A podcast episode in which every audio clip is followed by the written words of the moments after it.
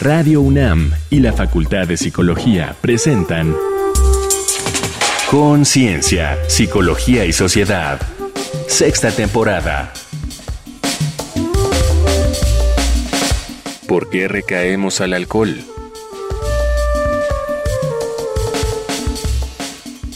Bienvenidas, bienvenidos. Estamos en una nueva emisión de Conciencia, Psicología y Sociedad. Les saludamos como cada ocasión en este espacio. Yo soy Berenice Camacho y tengo el gusto de compartir en esta ocasión la conducción de este espacio con la doctora Cristina Pérez Agüero, a quien saludo en esta ocasión. Querida Cristina, ¿cómo estás? Hola Berenice, muy, muy bien. Muchas gracias.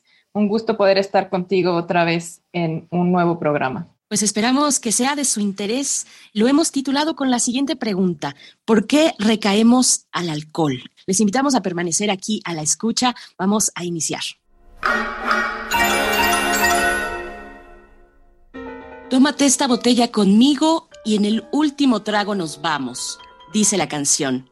Pero si nunca llega el último trago, si no podemos parar, Socialmente, consumir bebidas alcohólicas es aceptado con moderación, pero si no controlamos la bebida, esta puede generar serios problemas en la conducta y la salud, acarrear daños metabólicos y neurológicos e incrementar los riesgos por accidentes. La adicción al alcohol bebible o etanol es un trastorno crónico que se caracteriza por la compulsión de beber de manera ilimitada y la aparición de estados hedónicos negativos como la ansiedad, disforia, irritabilidad y dolor.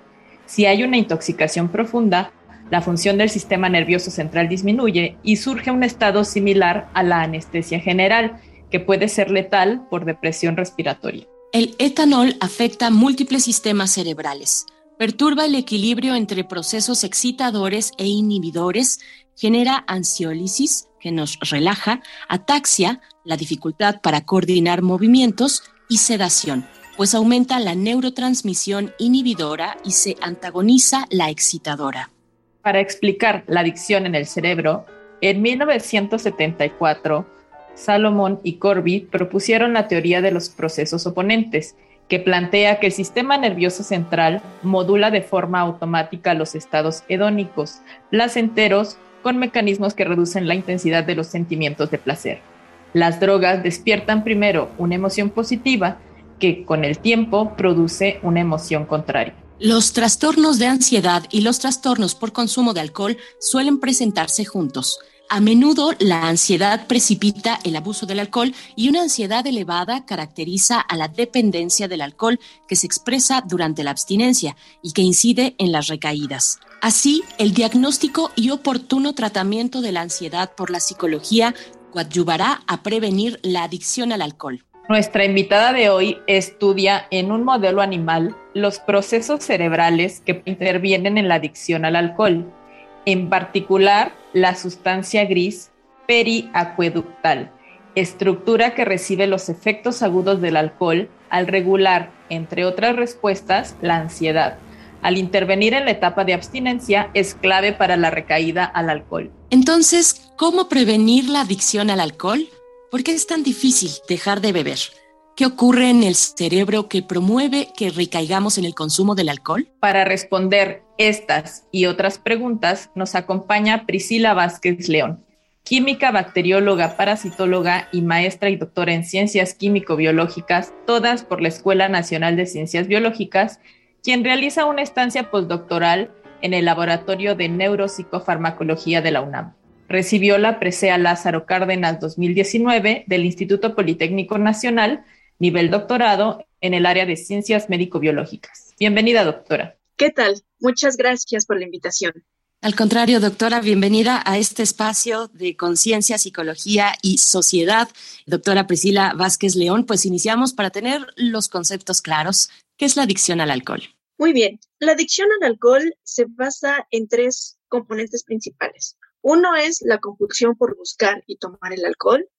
El otro es la pérdida de control en la limitación de la ingestión. Y finalmente, la aparición de estados hedónicos negativos como pueden ser la ansiedad, que es un componente fundamental. Pero bueno, para entender mejor a la adicción es necesario que sepamos que en el cerebro de mamíferos, en nuestro cerebro humano, tenemos dos circuitos fundamentales que van a regular esto.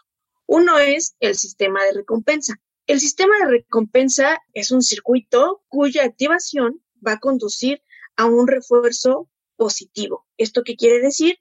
Que un estímulo placentero va a incrementar la probabilidad de una respuesta. También va a haber estados hedónicos positivos, placenteros. Y bueno, en este sistema de recompensa vamos a encontrar principalmente a regiones cerebrales como el área ventral tegmental, el núcleo accumbens, la corteza prefrontal, el hipocampo. En estas regiones vamos a encontrar mensajeros químicos que incluyen, por ejemplo, la serotonina, cannabinoides, péptidos, encefalina y GABA, y estos van a estar involucrados directa o indirectamente en modular la activación del sistema de recompensa a través de la liberación de dopamina. Dopamina muy importante para poder sentir todos estos efectos placenteros. Otro es el sistema de antirrecompensa. Este sistema de antirrecompensa está formado por el núcleo central de la amígdala, el núcleo basal de la estrella terminal, el núcleo accumbens, la sustancia gris acueductal. Y bueno, estas regiones van a integrar los estados afectivos negativos. Esto quiere decir que la eliminación de un estímulo aversivo puede incrementar la posibilidad de que respondamos, ¿no? ¿Por qué? Porque estos estados afectivos negativos, como la ansiedad, la irritabilidad y el dolor, van a estar presentes cuando este sistema de antirrecompensa se activa. Entonces, bueno, la activación exógena crónica de estos sistemas va a dar una respuesta adaptativa para disminuir los efectos de las drogas. Es decir, lo podemos ver muy claramente cuando empezamos a consumir alcohol. Las primeras copas nos van a producir felicidad, inhibición, la persona va a estar más parlanchina, va a estar contenta, pero esto no puede estar así todo el tiempo. El sistema de recompensa no puede estar activado todo el tiempo, entonces va a llegar un punto en la ingesta de alcohol que se va a activar el sistema de antirrecompensa para empezar a frenar todos estos efectos. Y es ahí cuando empieza a ver los efectos adversos de una intoxicación aguda de alcohol, ¿no? Que vemos que la persona ya no puede caminar, no puede hablar. Ahora bien, estos dos sistemas, el de recompensa y el de antirrecompensa, no trabajan independientes y son necesarios para el establecimiento de la adicción. Bueno, y entonces, ¿cómo es que se establece una adicción? La adicción se va a establecer pasando por dos comportamientos fundamentales. La primera es una ingesta impulsiva del alcohol. Este va a ser una fase inicial del ciclo de la adicción que va a generar una sensación de placer y gratificación porque está activado este sistema de recompensa. Mientras que también va a haber se va a querer en una conducta compulsiva, que es una fase tardía de este ciclo de la adicción, en el que el alivio del malestar físico leve a severo va a llevarnos a consumir cada vez más y más y más alcohol. Entonces, ¿cuál es este ciclo de adicción que les hablo? Bueno, pues tiene tres etapas, una etapa de intoxicación, una etapa de abstinencia y una etapa de búsqueda. Principalmente cuando estamos en la intoxicación, como les mencionaba, es cuando el sistema de recompensa se activa y cuando se entra en la etapa de abstinencia, o sea, cuando ya no hay consumo de alcohol, es cuando el sistema de antirrecompensa es activado, lo cual va a incrementar que haya una mayor búsqueda por el alcohol. Muy interesante, doctora. Nos habla en estos sistemas de la adicción, la recompensa y la antirrecompensa, una situación importante, la compulsión. ¿Nos podría decir y aclarar qué son la impulsividad y la compulsividad? Sí, claro. Mira, para que una adicción se establezca, es importante pasar por estas dos etapas, por una etapa de impulsividad y una de compulsividad. La impulsividad van a ser todas estas reacciones no planificadas en la que no se toman en cuenta las consecuencias que se puedan tener. La impulsividad es una fase inicial del ciclo de la adicción que genera una sensación de placer y gratificación porque hay activación del sistema de recompensa.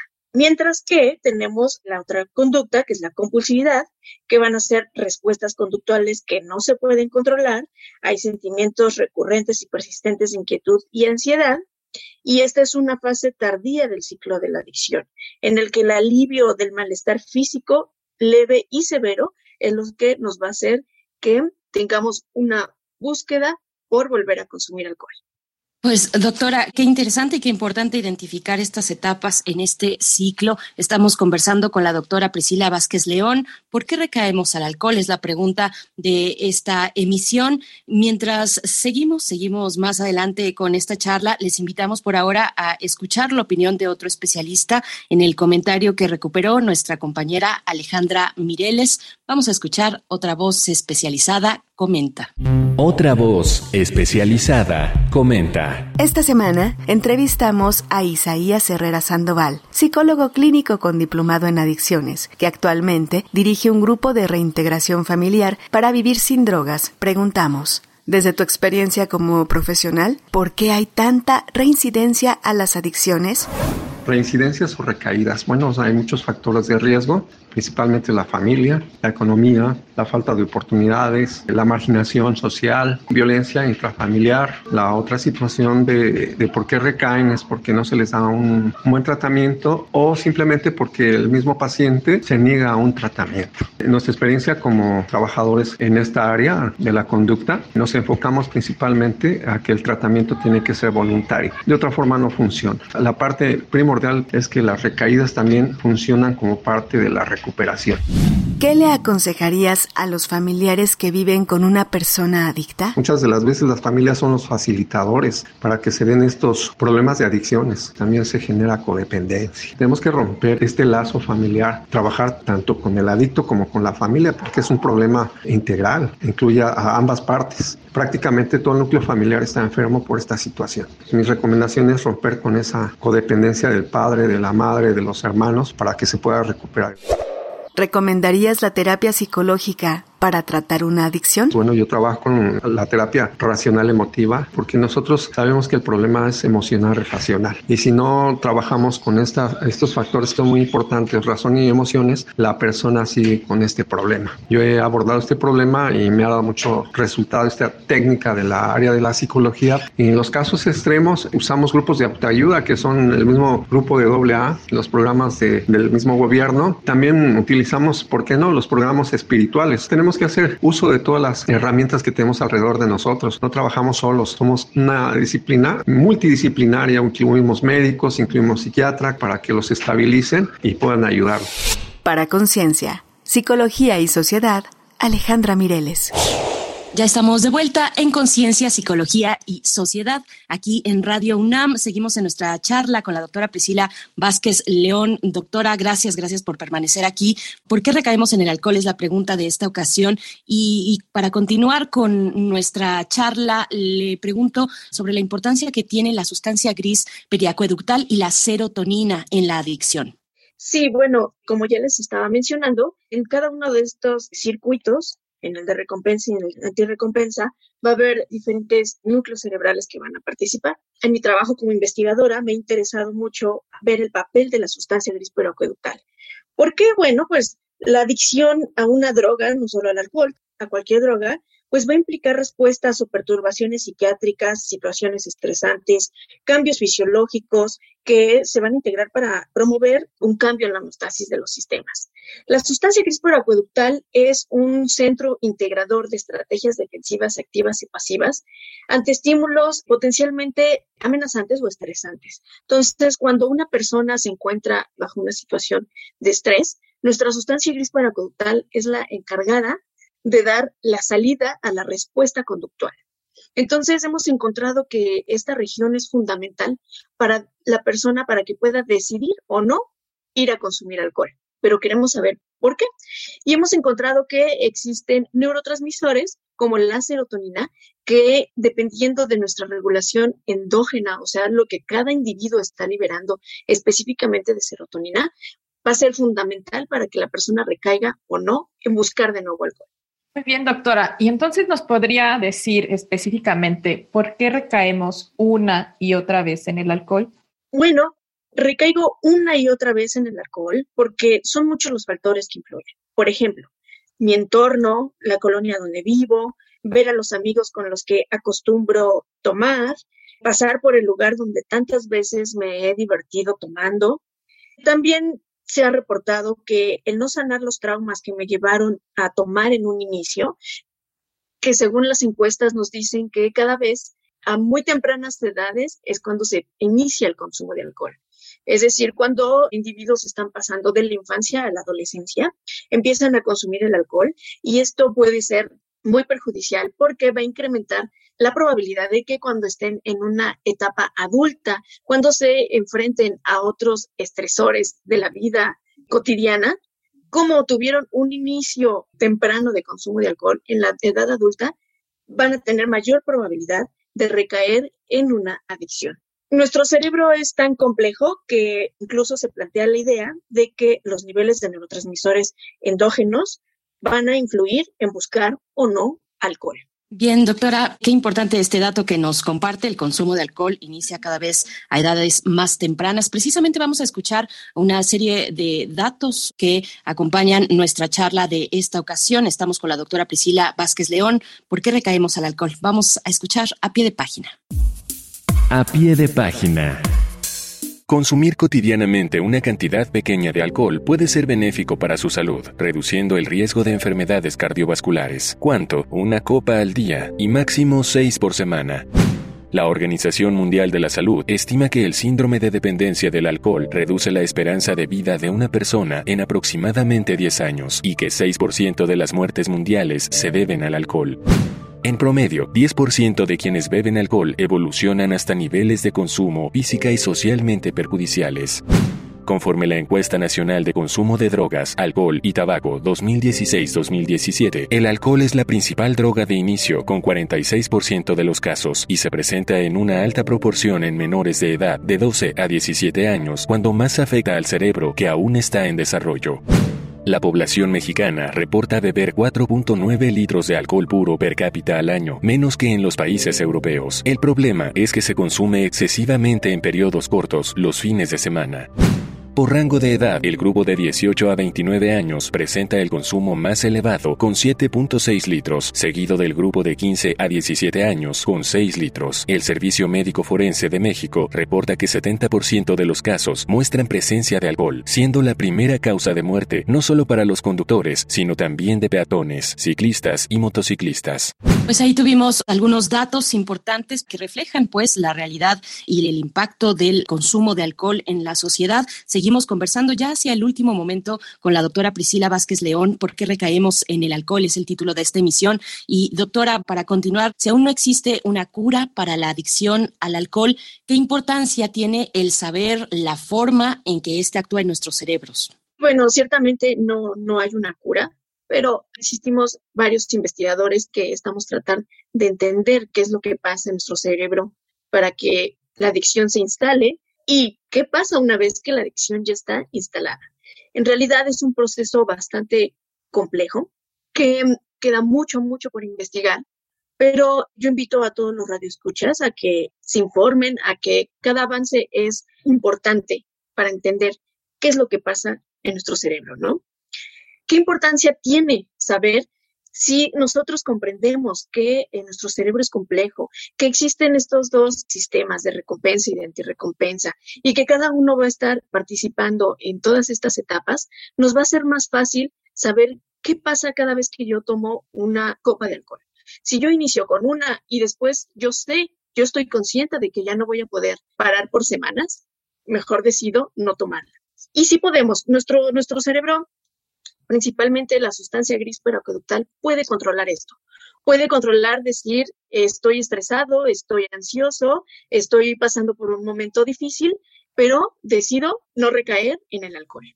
Entonces, esa importancia, saber qué estructuras cerebrales son las que estoy activando en cada momento, en cada etapa, cuando yo me empiezo a sentir angustiado, cuando yo empiezo a sentir esa ansiedad por volver a buscar el alcohol, van a hacer que hagamos más consciente cada vez que se decida tomar o no una copa de alcohol. Excelente, doctora. Y díganos entonces, ante la adicción al alcohol, ¿cómo puedo ayudarme o ayudar a un familiar que la sufre? Esta pregunta va más hacia los familiares, ¿no? Porque muchas veces es difícil no solo el que es adicto al alcohol, sino también para los que rodean, ¿no? Nuestro entorno familiar, que muchas veces son los que se encuentran más lastimados por esta adicción. El vivir con un adicto no es nada sencillo y yo creo que muchos radioescuchas estarán de acuerdo con esto. Vivir con un alcohólico es algo difícil. Entonces, ¿qué puedo hacer yo como familiar? Si tengo a una, un papá, un tío, un primo, un hermano que es adicto, bueno, también es importante que estemos informados, que sepamos cómo funciona nuestro cerebro, que sepamos cómo, de nuevo, cada una de estas etapas que van a estar involucradas. Y una vez que como familiar estoy informado, entonces voy a poder ayudar a mi adicto. Voy a poder entender qué está pasando por ansiedad, qué está pasando por irritabilidad, que durante la etapa de abstinencia se está sintiendo muy mal, de verdad están pasando hasta por dolor. Se ha reportado que durante esta etapa que es fundamental, que es crucial, que es la abstinencia al alcohol. Cuando mi familiar está ahí sufriendo su cruda, es cuando más la está pasando mal, le está doliendo, está pasando mucha ansiedad, es su cerebro y todos, todos los neurotransmisores que está liberando le están provocando dolor. Entonces, bueno, yo ya entendí que él está pasando mal, ahora lo voy a ayudar. ¿Cómo lo voy a ayudar? Bueno, puede ser llevándolo a una terapia con un profesional para que le ayude a canalizar toda esa ansiedad de la manera correcta y no para consumir más alcohol. Lo puedo llevar a todos estos centros de ayuda de alcohólicos anónimos, donde les ayudan a canalizar bien cuál es el problema psiquiátrico, psicológico que me está haciendo recaer. Entonces, como familiar también es importante informarnos y ayudar de la manera correcta a mi adicto. Pues doctora Priscila Vázquez León, qué esclarecedor tener esta conversación con usted. Por último, bueno, sería oportuno que nos comparta algún dato de algún lugar de orientación, incluso tal vez un dato de contacto para quien desee obtener pues más información o tener algún tipo de atención más específica. Doctora, ya en su comentario anterior pues nos reseñaba, por supuesto, el apoyo de Alcohólicos Anónimos, pero que nos pudiera dar con mayor profundidad este tipo de orientación. Claro que sí, pues me pongo a sus órdenes si alguien tiene alguna duda, si a alguien le interesa saber cómo funciona más mi cerebro en las adicciones. Igual es mucha la información que hay para poder entender qué está pasando en el cerebro de una persona adicta. Entonces les dejo mi correo electrónico vpriscila05.gmail y eh, estoy totalmente dispuesta a resolver todas sus dudas y les aconsejaría que se busque ayuda profesional de algún psicólogo especializado en adicciones para que pueda dar una ayuda más eficaz. Pues doctora, muchas gracias de verdad por este tiempo. Repito, el correo electrónico que nos comparte, vpriscila05 arroba gmail.com y bueno, solo decir que la doctora Priscila Vázquez León es doctora en ciencias químico-biológicas por la Escuela Nacional de Ciencias Biológicas. Ha sido un placer de verdad contar con su presencia en esta ocasión, doctora. Hasta pronto y muchas gracias. Hasta luego, muchas gracias a todos. Gracias, doctora. Pues nosotros seguimos aquí en Conciencia, Psicología y Sociedad para escuchar ahora algunas recomendaciones sobre nuestro tema de hoy, ¿por qué recaemos al alcohol? Recomendaciones desde la cultura, desde el entretenimiento. Así es que vamos con Reconecta en la Cultura. Reconecta en la Cultura.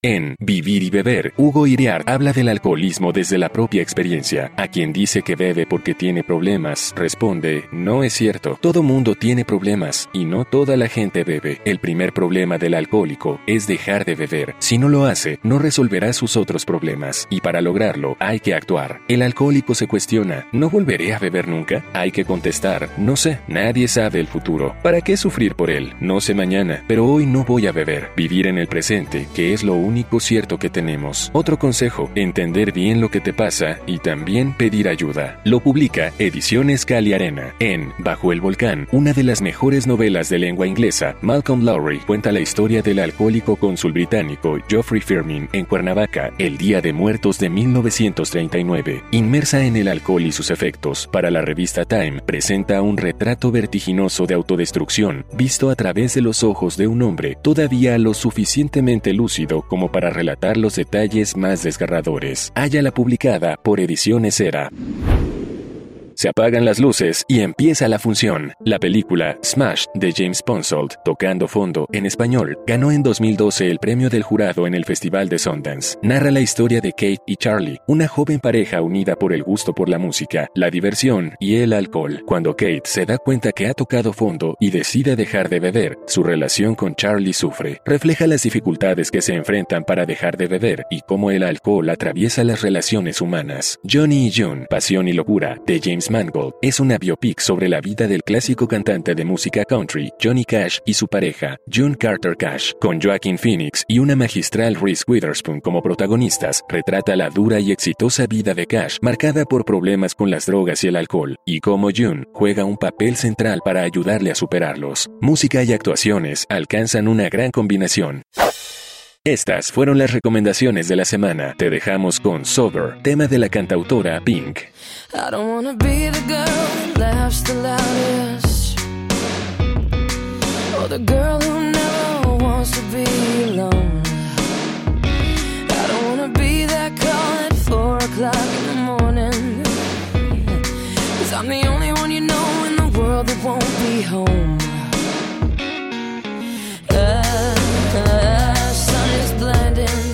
Estamos de vuelta, nos estamos acercando ya al cierre. Bueno, qué interesante charla con la doctora Priscila Vázquez León. Nuestro organismo pues es sabio y no podemos vivir en la recompensa permanentemente. Siempre llega la antirrecompensa, el equilibrio en nuestro organismo. Doctora Cristina Pérez Agüero, pues nos quedamos con el tiempo para tus comentarios de cierre. Muchas gracias, Berenice. Efectivamente, como dices, sumamente interesante y me estoy dando cuenta que no es el primer programa en donde abordamos justo cómo una problemática conductual con sus factores emocionales, en este caso como él es el, el alcoholismo, se relaciona con el funcionamiento del cerebro, ¿no? Además, bueno, de estos factores que tengan que ver con los cambios en el sistema nervioso, los factores externos como sociales, culturales o incluso estos factores personales que nos pueden hacer o tener cierta predisposición a la adicción. Como decía la doctora, algunas situaciones relacionadas con traumas en etapas tempranas. Entonces, bueno, pues la reflexión final, cómo entender el cerebro, según lo que nos cuenta la doctora Priscila Vázquez, entender el cerebro de una persona que sufre adicción, sin duda contribuye de forma muy importante a que los tratamientos psicológicos que se brindan puedan tener mayor eficacia. Así es, doctora Cristina Pérez Agüero, pues no me queda más que agradecerte, por supuesto, esta conducción, estos comentarios. Muchísimas gracias, querida Cristina, y pues nos encontramos en la próxima ocasión aquí en Conciencia, Psicología y Sociedad. Muchas gracias a ti. Hasta luego, muchas gracias, un placer como siempre. Muchas gracias, doctora Priscila Vázquez.